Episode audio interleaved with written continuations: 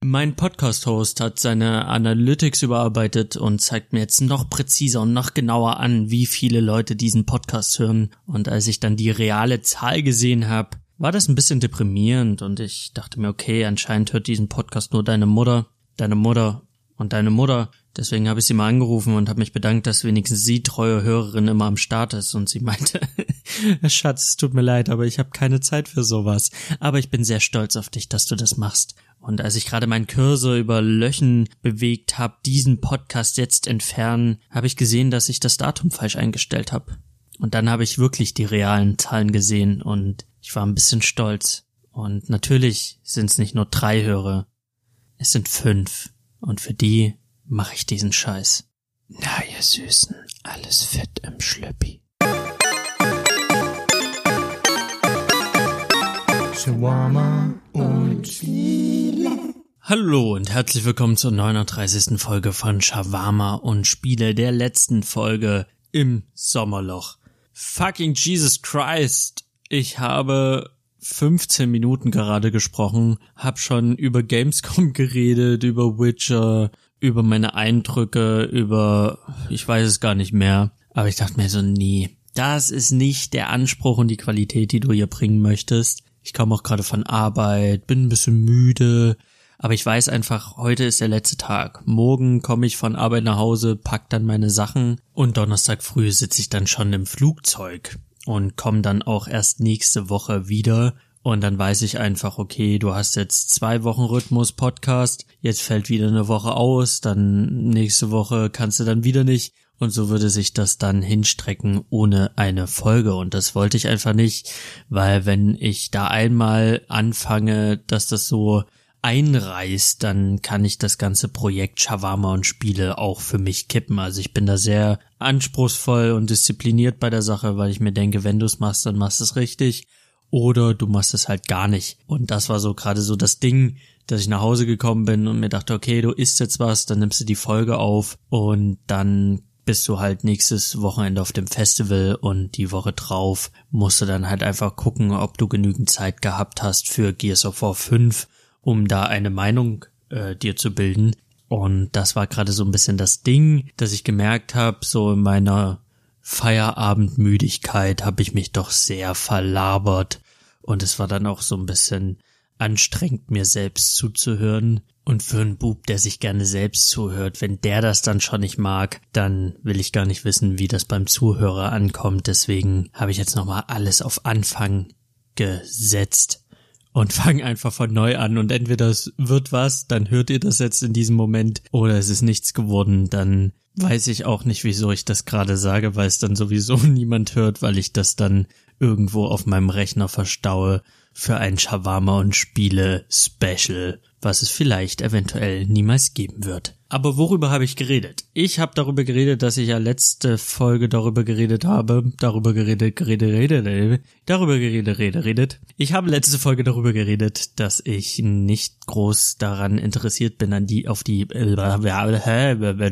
das wird, das wird eine schwierige Folge, Freunde. Da müssen wir jetzt durch. Oder ich muss da durch. Vielleicht müsst auch ihr da durch. Fuck.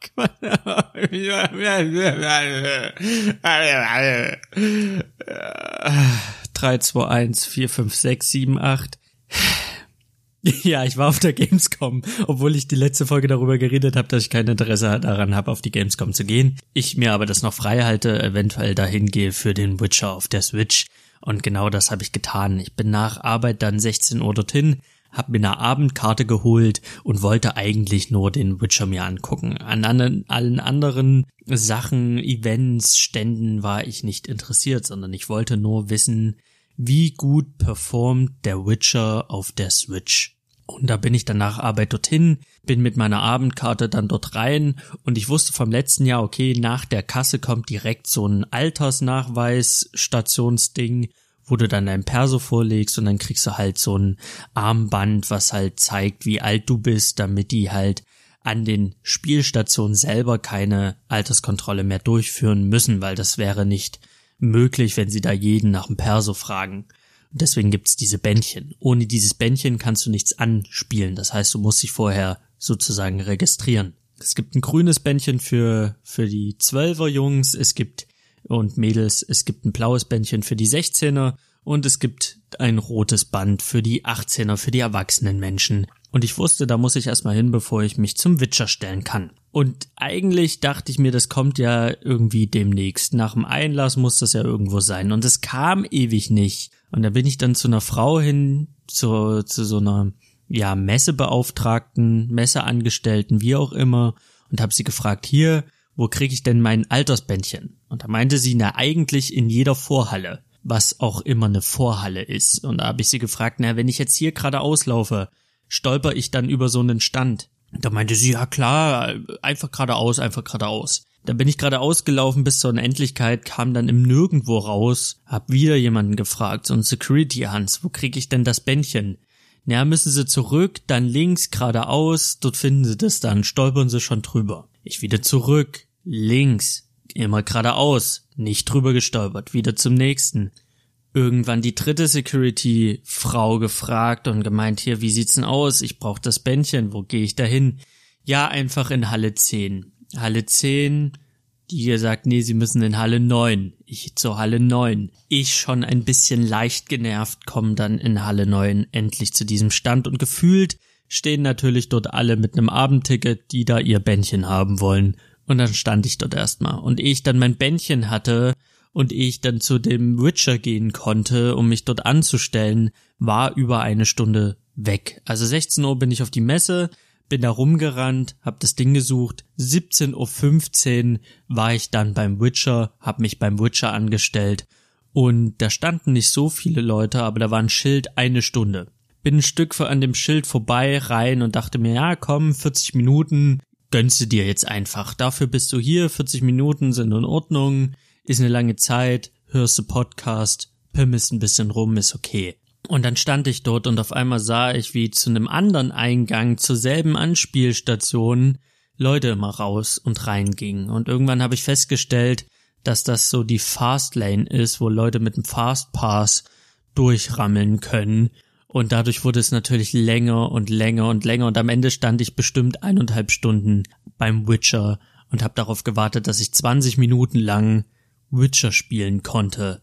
Und das war dann bitter, aber ich dachte mir, komm, das, du hast es so gewollt, du hast dich dafür entschieden und du bereust das jetzt nicht, sondern du spielst jetzt 20 Minuten den Witcher. Und ich habe den Witcher auf der Switch gespielt und ich muss sagen, gemischte Gefühle ich bin da ran und es fängt an mit dem Ghoul-Angriff, also die ganze Sequenz in Camorn mit Siri als Kind fällt weg. Man ist sofort im Geschehen. Es fängt mit dem Dialog mit Wesemir an und danach kommt der Ghoul-Angriff und ich muss sagen, der Dialog und die Cutscene, wo man dann auch Wesemir sieht, wo man wo man Geralt im Close sieht, im Close-up, ist das wirklich sehr, sehr krass wie gut dieses Spiel auf der Switch aussieht in diesem kleinen Handheld-Modus. Und dann kam der Ghoul-Angriff, das war so kurze Action, dann habe ich die Ghule gelootet und bin dann mit dem Pferd Richtung Dorf. Bin dann, ich habe gerade voll gerülpst, ich werde es rausschneiden. Sorry, Leute. Okay, wo war ich stehen geblieben? Der Ghoul-Angriff. Und nach dem Ghoul-Angriff kann man ja zum Dorf reiten und da hat man relativ viel Spielraum und ich habe mir alles genau angeguckt. Ich habe mir die, das Pferd angeguckt, die Rüstung von Geralt, die Umgebung, habe mit der Kamera ein bisschen hin und her gespielt, weil ich mir dachte, hey, du hast hier 20 Minuten Zeit, nicht, dass du so durchrammelst wie bei Dark Souls, und der Typ nach fünf Minuten neben dir steht und sagt, ah, okay, das darfst du noch nicht sehen. Weil bei Dark Souls wurde mir gesagt, ich habe 20 Minuten Zeit, dachte mir, ich kann jetzt 20 Minuten im Spiel wirklich verbringen. Aber am Ende war doch nach dem ersten Boss Schluss.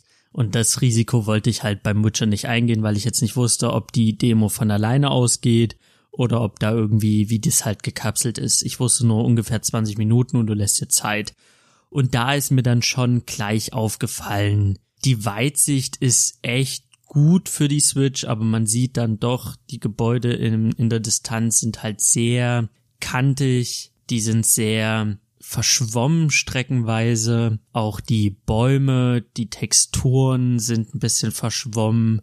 Es gibt Texturen, die aufploppen. Es gibt bei Geralds Rüstung nicht mehr so viel vom Kettenhemd zu sehen. Also Gerald hat ja dieses Kettenhemd Rüstungsplatten-Ding und in der Konsolenfassung oder auf dem PC sieht man ja jeden einzelnen Kettenring auf seiner Rüstung. Den sieht man in der Cutscene bei der Switch-Version, aber wenn man es im Handheld-Modus dann direkt spielt, ist von dieser Rüstung nicht mehr so viel zu sehen. Also es ist eher so eine graue, matschige Pampe. Das heißt, von den Kettenringen ist eigentlich nichts mehr da. Das hört sich jetzt sehr, sehr schlimm an, ist aber im Detail gesehen wirklich schlimm. Also es ist jetzt nicht so, dass das ganze Spiel Augenkrebs ist, aber es fällt dann schon auf, dass diese Texturen nicht mehr vorhanden sind, während man spielt. Und auch am Schwertgriff sieht man hier und da, sie mussten halt wirklich Abstriche machen. Es ist natürlich klar, es ist ein PS4, ein Xbox One, ein PC-Titel, der nach vier Jahren immer noch krass aussieht, immer noch beeindruckend ist, immer noch gewisse PCs zum Glühen bringt.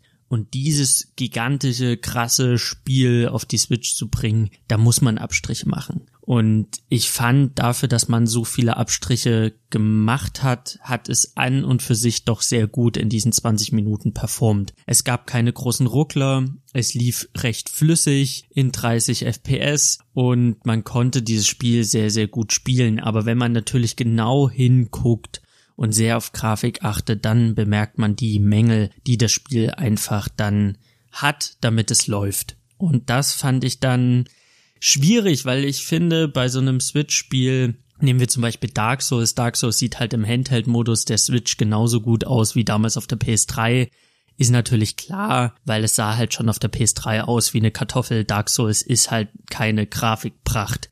Auch ein Diablo ist jetzt nicht so krass fordern und sieht auf dem Switch Port sehr, sehr gut aus. Ähm, auch wenn man da auch im Menü sieht, dass die Gesichter von den Charakteren sehr verwaschen sind. Trotzdem macht Diablo eine sehr, sehr gute Figur. Und der Witcher macht eine gute Figur, aber man merkt im Vergleich zu den anderen noch sehr viel deutlicher, dass da an der Grafikschraube gedreht wurde. Also es ist mir noch nie so krass bei einem Port aufgefallen wie beim Witcher.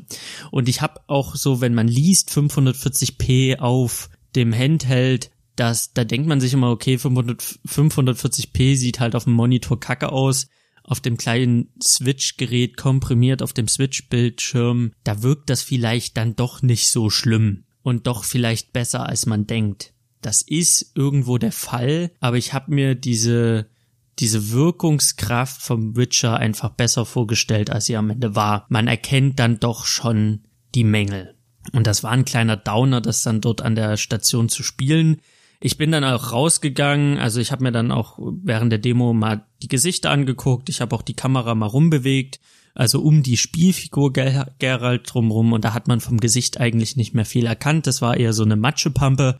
Und dann habe ich halt auch aufgehört zu spielen nach 20 Minuten, bin raus und wusste nicht genau, was ich davon halten soll. Ich war unfassbar beeindruckt von dem Port, dass es überhaupt möglich ist, diese, dieses gigantische und wunderschöne Spiel vernünftig, und das muss man einfach sagen, es ist vernünftig portiert, auf die Switch zu bringen. Auf der anderen Seite war es dann doch sehr, sehr matschig und matschiger, als ich es mir gewünscht habe. Und ich habe hin und her überlegt und mir die Frage gestellt, willst du das wirklich nochmal spielen? Du hast es auf der PS4 gespielt, zweimal durchgespielt, mit allen DLCs willst du es jetzt nochmal? Du könntest dir auf dem PC eine viel, viel schönere Variante auf die Augen zimmern für 15 Euro. Das kostet dich 15 Euro. Wenn du die Switch-Variante holst, kostet dich das 60 Euro und du hast dann halt eine Version, die du nicht auf dem Monitor spielen willst, weil das da einfach beschissen aussieht im Vergleich zur PS4 oder dem PC. Das ist halt wirklich nur eine Version für den Handheld. Und selbst da hast du gerade festgestellt, welche Abstriche du machen musst. Da habe ich wirklich lange überlegt und habe dann doch gesagt, doch, ja, ich will, weil ich dann doch den Mehrwert sehe im, ich lieg im Bett und spiele, ich, ich sitze im Zug und spiele, ich bin unterwegs und spiele, ich bin oft unterwegs, gerade familiär, Weihnachten werde ich wieder irgendwie sieben Stunden im Zug sitzen oder, oder andersweitig nach Dresden fahren. Das ist eine lange Reise und da einfach den Witcher in der Tasche zu haben, das ist fett. Das ist toll und selbst zu Hause im Alltag im Bett zu liegen, pimmt einfach jedes Spiel. Das ist, das steppt das Game nochmal ab. Also ich glaube, das kann man nur verstehen, wenn man eine Switch hat. Das ist einfach alles nochmal geiler. Im Bett liegen und du hast diese riesige Spielwelt in deiner Hand. Das habe ich bei Zelda Breath of the Wild gemerkt.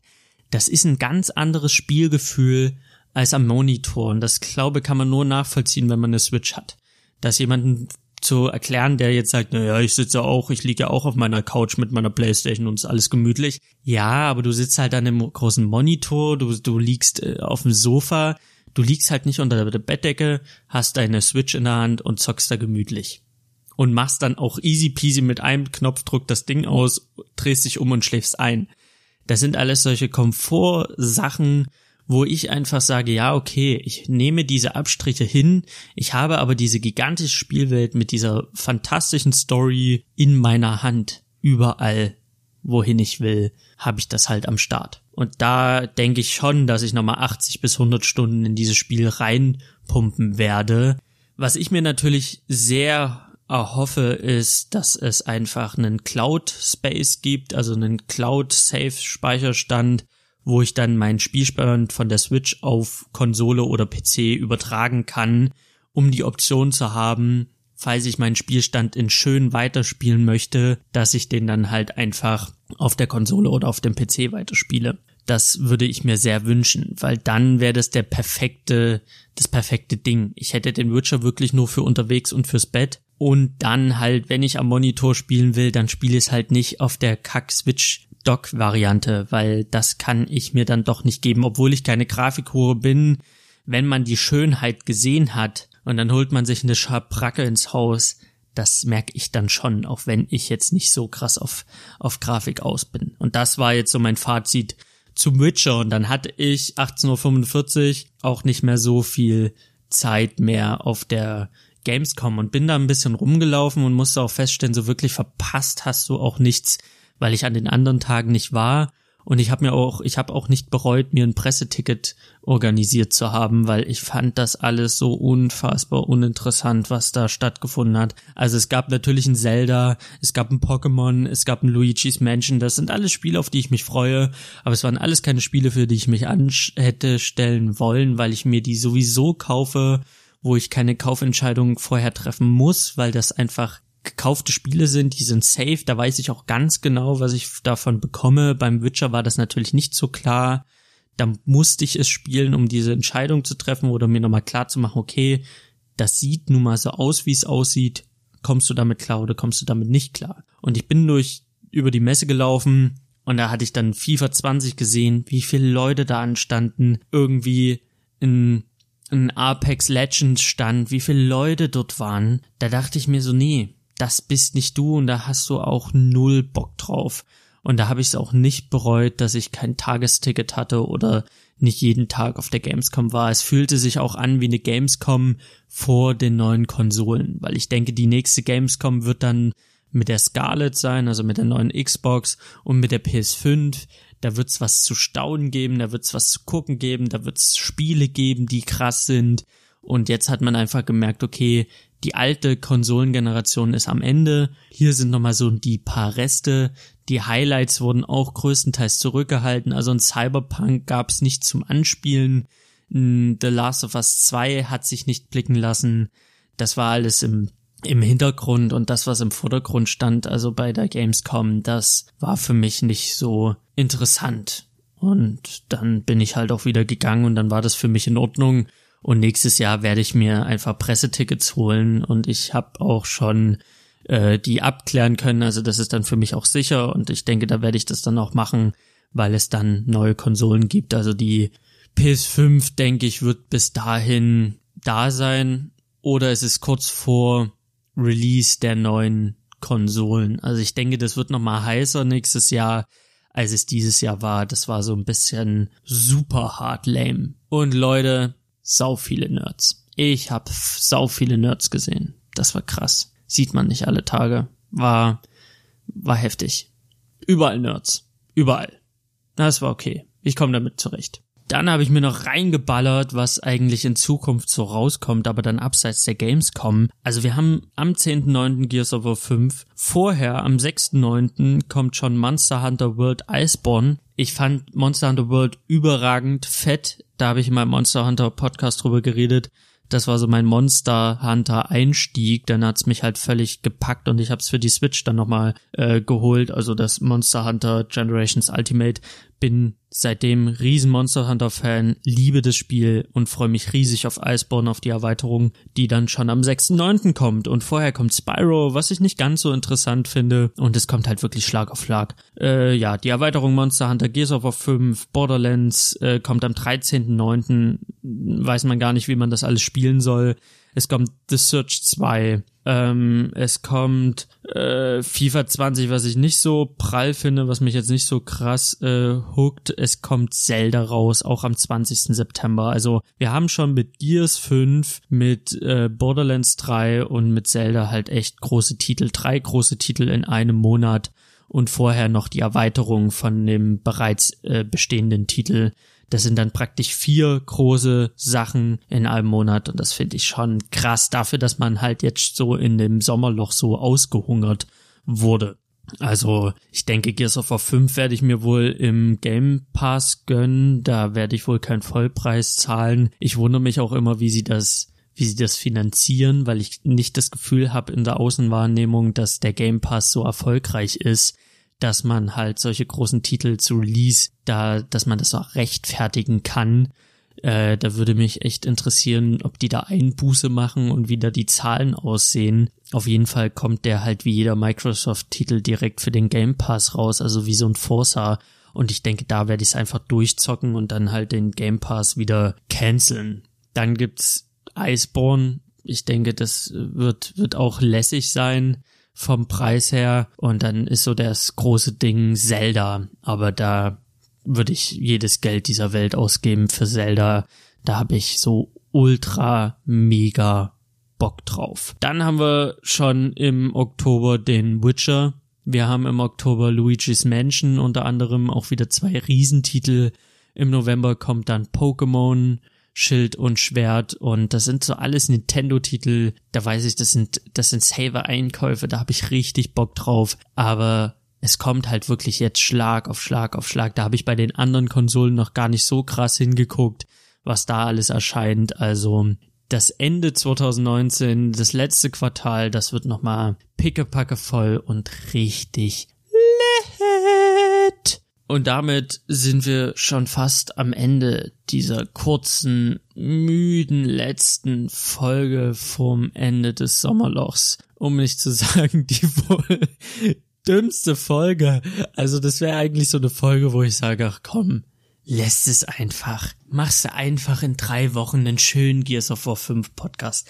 Aber dann dachte ich mir, nee, das ist Zeit, die die du dir jetzt nicht gönnst. So, du bist diszipliniert, du hältst deinen Rhythmus irgendwie ein und du machst es. Du hast ja auch irgendwo Bock, auch wenn du völlig übermüdet bist, das durchzuziehen. Und ich zieh's durch.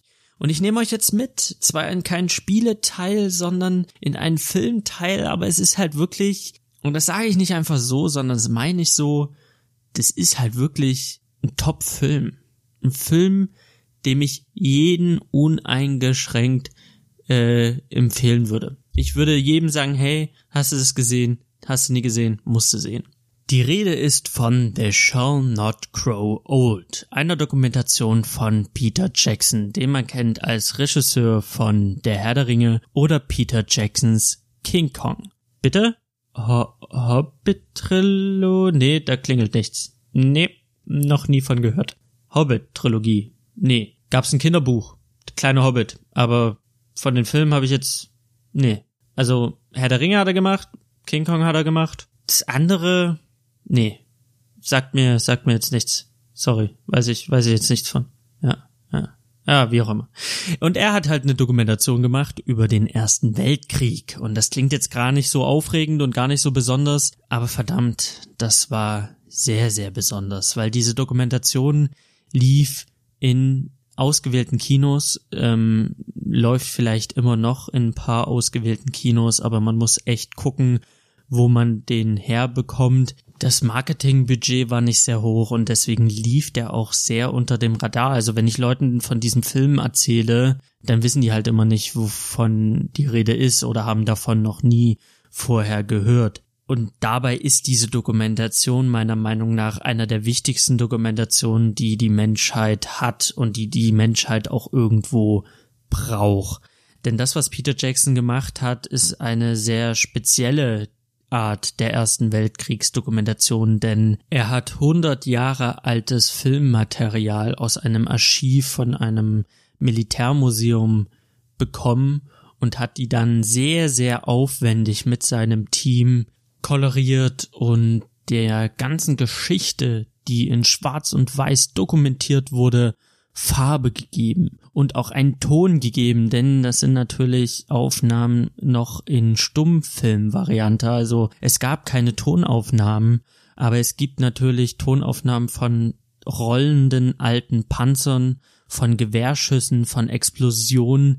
Diese Geräusche hat man und die hat man dann auch sehr, sehr gut auf, dies, auf das Bild gesetzt, damit man noch, dass man auch noch das Audio mit dazu bekommt. Und dann hat man ein Audio, audiovisuelles Werk vor der Nase, was wirklich sehr, sehr stark unter die Haut geht. Also es geht so weit, dass man das, was die Soldaten in den Videos sagen, weil man es nicht hört, von Lippenlesern hat übersetzen oder wie sagt man, also Lippenleser haben sich angeguckt, was die Soldaten in die Kamera sagen und dann herausgefunden, was gesagt wurde und Peter Jackson hat Schauspieler dann das sagen lassen. Also man sieht in der Dokumentation auch Soldaten, wie sie in die Kamera grinsen und sagen, hey, guck mal, wir werden aufgenommen, guck mal, siehste, bla bla bla bla bla. Also Dinge, die sie höchstwahrscheinlich wirklich so gesagt haben, weil ein Lippenleser das von ihren Lippen runtergelesen hat.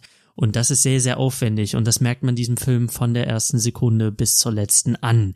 Der Film verzichtet auch komplett auf eine Erzählerstimme, die einem irgendwie erklärt, wie es zu diesem Ersten Weltkrieg kam, was die Hintergründe waren oder sonst irgendwelche wissenschaftlichen Erklärungen. Also so eine klassische Erzählerstimme, wie man es aus Dokumentation gewohnt ist, fällt in diesem Film komplett flach. Die einzigen, die zu Wort kommen, sind Veteranen aus dem Ersten Weltkrieg, die interviewt wurden, als sie dann noch alte Opas waren und noch am Leben, mittlerweile natürlich alle gestorben, die berichten, was sie erlebt haben. Und dazu, zu den Erzählungen, werden Bilder unterlegt. Und da wurden über 200 Veteranen-Interviews ausgewertet und zusammengefasst. Und die erzählen dann wirklich, wie sie das wahrgenommen haben, also aus der Perspektive von einem ganz einfachen Mensch und niemand, der diese Vogelperspektive hat von den ganzen Weltereignissen. Und das fand ich besonders gut, weil dann erzählt der Opa, ja, wir haben gehört, da gab es irgendeinen Anschlag in Sarajevo. Keine Ahnung, wo das war, keine Ahnung, was das was da passiert ist, aber wir wussten, jetzt gibt's Krieg. Der nächste Opa erzählt, ja, als der Krieg ausgebrochen ist, haben wir gerade Fußball gegen Deutsche gespielt und wir wussten dann nicht, wie wir uns verhalten sollen, weil wir saßen dann auf der Bank neben Deutsche und wir wussten jetzt nicht, Krieg ist ausgebrochen, sollen wir jetzt direkt auf dem Fußballplatz die Deutschen in die Mangel nehmen und sie abstechen hier, wo sie vor uns stehen. Wir haben uns dann doch dagegen entschieden und haben uns gesagt, wir sehen uns dann an der Front. Und so erzählen halt alle ihre Erlebnisse, wie sie vom Krieg erfahren, wie von, wie sie vom Kriegsbeginn erfahren. Und das fühlt sich so, so nah an, weil ich denke, viele wird es hier auch so gehen, wenn ein Krieg ausbricht, wegen irgendwelchen Ereignissen, dass niemand genauso weiß, was ist da passiert. Dann im Nachhinein werden Historiker immer herausarbeiten, die Feinheiten was ist vorgefallen. Aber der Otto Normalverbraucher wusste damals sicherlich nicht hundertprozentig und ganz genau, was da los war, außer er hat sich intensiv mit Politik befasst. Und so erzählen die alle ihre Geschichte. Und sie erzählen auch, wie sie mit 15, 16 oder 17 sich in die Armee geschlichen haben. Und da sind dann so Stories wie 15-Jähriger will sich einschreiben, der Soldat sagt, hey, wie alt bist du? Er sagt, ich bin 15, der Soldat sagt, du weißt, du bist zu jung, du darfst erst mit 19 in die Armee, geh noch mal raus und feier Geburtstag. Und da ist der Mann, der, der 15-Jährige, es war kein Mann, es war ein Junge, der 15-Jährige ist dann rausgegangen, hat sich wieder hinten angestellt in der Schlange und hat dann erneut gesagt, so, okay, ich möchte mich gerne bei der Armee melden, ich bin 19 und wurde dann so genommen. Das heißt, es wurde sehr, sehr viel auf beiden Seiten getrickst. Der 17-Jährige erzählt, der sagt, ich bin erst 17 und der Soldat, der ihn einschreibt, meint, du meinst, du bist 19. Und da sagt der 17-Jährige, ach ja, ja, stimmt, ich bin 19. So haben die alle rumgetrickst und wurden auch von der Armee ermutigt rum zu, zu tricksen, weil es wurden Soldaten gebraucht. Es wurden Männer gebraucht, die diesen gewaltsamen, krassen, gigantischen Krieg kämpfen. Und ich finde, dieser erste Weltkrieg läuft immer so unfassbar unter dem Radar. Natürlich im Geschichtsunterricht wird er angeschnitten, aber der Fokus liegt auf dem Zweiten Weltkrieg. Und ich finde den Zweiten Weltkrieg so viel näher für uns auch, weil wir ständig damit konfrontiert werden hier in Deutschland mit den schlimmen, schlimmen Verbrechen des Zweiten Weltkriegs. Wir werden ständig irgendwie damit konfrontiert und wir haben auch Verwandtschaft, die das noch irgendwo mitbekommen haben. Wenn wir jetzt unsere Omas fragen, die einen Omas werden es noch bewusster mitbekommen haben. Meine Oma hat die Nachkriegszeit erlebt. Dadurch ist das alles nah an uns dran, aber ein Krieg, der hundert Jahre lang zurückliegt, der ist so entfernt und man beschäftigt sich weniger mit dem Ersten Weltkrieg. So, ich denke auch, die meisten haben weniger Ahnung vom Ersten Weltkrieg, als sie vom Zweiten Weltkrieg haben. Äh, viele wissen, okay, Zweiter Weltkrieg, Hitler, Holocaust, wir wissen alle Bescheid, aber fragt die Leute mal nach dem Ersten Weltkrieg. Und das ist immer so weit entfernt und ich musste feststellen, durch die Farbe, durch die Vertonung, durch das gesprochene Wort in dieser Dokumentation war das auf einmal nichts Historisches aus einer weit, weit entfernten Vergangenheit, sondern es fühlte sich nah an. Die Soldaten hatten auf einmal ein Gesicht, und zwar kein schwarz-weiß Stummgesicht, sondern sie hatten Farbe. Und man hat gesehen, wie die Leichen im Dreck liegen in Farbe. Und das war so viel krasser und erschütternder und es ging so viel stärker unter die Haut als jede stumm-weiß Schwarz-Weiß-Aufnahme. Und das finde ich so krass an dieser Dokumentation, weil ich finde, man muss sie sehen, um zu sehen, der Erste Weltkrieg, das ist nichts, was ewig lang zurückliegt, sondern dieser Erste Weltkrieg, das sind verdammt nochmal nur 100 Jahre. Das ist eigentlich ein Fliegenschiss äh, in der Zeitlinie, um mal so ein bisschen AfD-Schnack zu benutzen. es ist halt wirklich ein Scheiß. Und das macht diese Dokumentation in Farbe sehr, sehr deutlich. Und sie macht einen auch nachdenklich und man fängt sehr, sehr stark darüber nachzudenken an, was hat man da gerade gesehen, was ist da vorgefallen und man wird ermutigt durch die Dokumentation, sich ein bisschen intensiver mit dem Ersten Weltkrieg zu beschäftigen. Und ich finde, der Erste Weltkrieg ist nun mal der Grund für den Zweiten. Hätte es den Ersten Weltkrieg nicht gegeben, hätte es den Zweiten Weltkrieg in der Form auch nicht gegeben. Und ich finde, der Erste Weltkrieg war so ein Wendepunkt im Kriegsgeschehen der Menschheit. Da wurde die Menschheit nochmal so richtig erfinderisch, was Krieg angeht. Und beim Ersten Weltkrieg hat man noch sehr, sehr viel mehr den Eindruck, dass niemand wusste, worauf er sich einlässt, dass niemand wusste, was Krieg eigentlich heißt. Und das finde ich das, was am krassesten an der ganzen Ersten Weltkriegsgeschichte meiner Meinung nach ist, ist diese unfassbare Naivität am Anfang. 1914, als alles losging, hatte jede beteiligte Nation so richtig krank Bock auf Krieg. Die Bevölkerung hatte Bock, alle hatten Bock. Alle hatten Bock zu zeigen, dass sie die Größten sind. Dieser Nationalstolz, wir sind die Größten, wir Deutschen, oh, wir haben das Recht. Wir Engländer, wir sind die Größten, wir haben das Recht. Und wir Franzosen, wir sind unbesiegbar, denn wir haben das Recht. Denn der Erste Weltkrieg, äh, Attentat hin oder her, es gab von Anfang an Spannung. Die Welt war aufgeteilt, die Kolonialisierung war praktisch zu Ende der Kuchenwelt wurde aufgeteilt und manche Nationen waren der Meinung, dass nicht genügend Kuchen auf ihrem Teller liegt und dass sie mehr Recht haben auf Dinge.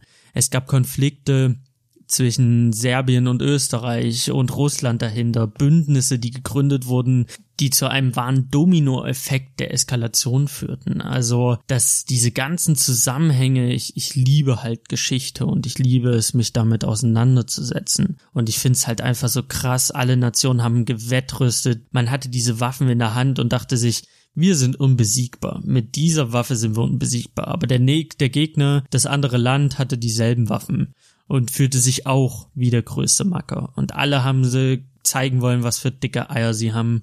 Und als der erste Weltkrieg losging, war so eine Euphorie. Die Leute hatten so richtig krank Bock auf Krieg und ich finde das so unbegreiflich für uns heutzutage, Bock zu haben auf Krieg. Es gibt so ein ganz berühmtes Bild von Deutschland, da sind deutsche Soldaten im Zug und sie haben draußen mit Kreide auf den Zug geschrieben, zum Frühstück nach Paris. Sie dachten, sie fahren nach Paris, sie erobern Paris, Frankreich fällt und Ende. Feierabend. Nächste Woche sind wir schon wieder daheim, nur haben wir ein ganzes Land erobert. Dieses naive Denken ist halt so absurd. Und das finde ich halt immer, immer wenn ich mich damit beschäftige, so krass, wie alte Generäle Kriegstechniken versucht haben, die einfach nicht mehr zeitgemäß waren, wie Kavallerie einfach im Maschinenfeuerhagel unterging und Kavallerie war immer so das krasseste Ding in den, in den Kriegen vorher und auf einmal war Kavallerie nutzlos. Gas wurde erfunden, um Leute äh, einfach aus ihren Schützengräben rauszugasen und Artilleriefeuer gab es das erste Mal in der Geschichte in dieser enormen Form und niemand wusste so richtig damit umzugehen und am Ende hat, haben die Generäle entschieden, wir ballern einfach alles los. Wir machen eine Materialschlacht draus. So viel Soldaten wie geht an die Front, so viel Granaten wie geht an den Gegner ranbringen. Immer drauf, drauf, drauf. Und das Ende vom Lied waren Millionen und Abermillionen von Toten. Und das ist schon heftig. Und diese Dokumentation zeigt es nochmal in seiner ganzen Gewalt, wie heftig das ist und die Menschheit hat gerade mal 20 Jahre in Frieden verbracht, bis der neue Krieg kam, der zweite Weltkrieg, der den ersten Weltkrieg in den Schatten gestellt hat. Und wenn man die Schrecken des ersten Weltkriegs sieht und man weiß, da gibt's einen zweiten und der ist noch mal viel größer, dann fragt man sich wirklich, was falsch mit uns Menschen ist. Da verliert man so ein bisschen die Hoffnung. Aber gut, they shall not grow old. Sie sollen nicht alt werden, ist eine Dokumentation, die man unbedingt gesehen haben muss, nicht nur wegen der Information oder sich mit dem Thema auseinanderzusetzen, sondern auch zu sehen, was die gemacht haben, handwerklich ist das ein unfassbarer Aufwand gewesen, diese Schwarz-Weiß-Aufnahmen in Farbe wiederzugeben. Also man hat nicht nur Wissensgewinn, sondern man hat auch ein, ja, man hat auch einfach was zu bestaunen, wie krass das einfach gemacht ist und mich hat's einfach tief beeindruckt, diese Dokumentation und würde sie halt wirklich jeden empfehlen. Jeder Mensch sollte das gesehen haben, weil als Menschheit ist es halt einfach einer der größten Konflikte, die die Menschheit jemals ausgetragen hat und das auch nochmal in Farbe. Und deswegen finde ich, als Mensch sollte man das auf jeden Fall sich mal reingezogen haben. Sehr, sehr krasse Dokumentation. So, auch für mich ist das jetzt hier die sechste Stunde. So eine kleine Füllerfolge, bevor es dann wieder richtig, richtig losgeht. Auch mit High-Quality-Content. Wer es bis hierhin durchgeschafft hat, durchgehalten hat, für den habe ich nochmal extra Dank. Vielen Dank fürs Zuhören. Ich habe an dieser Stelle alles gesagt, was ich sagen wollte. Ich wünsche euch einen wunderschönen Morgen, einen wunderschönen Mittag, einen wunderschönen Abend. Wenn ihr wollt, könnt ihr mir gerne eine Rezension auf iTunes schreiben, die würde mir sehr weiterhelfen. Oder ihr geht auf Instagram und schreibt mir dort. Oder ihr schreibt mir unter salimspodcast at gmail.com. Ich gehe jetzt ins Bett, ruhe mich noch ein bisschen aus, morgen dann nochmal schön gemütlich auf Arbeit und ab Donnerstag bin ich dann auf Reisen. Und wenn ich wieder da bin, dann widme ich mich ganz Gears of War 5. Und damit tschüss, bis bald, auf Wiedersehen. Shawarma und Spiel.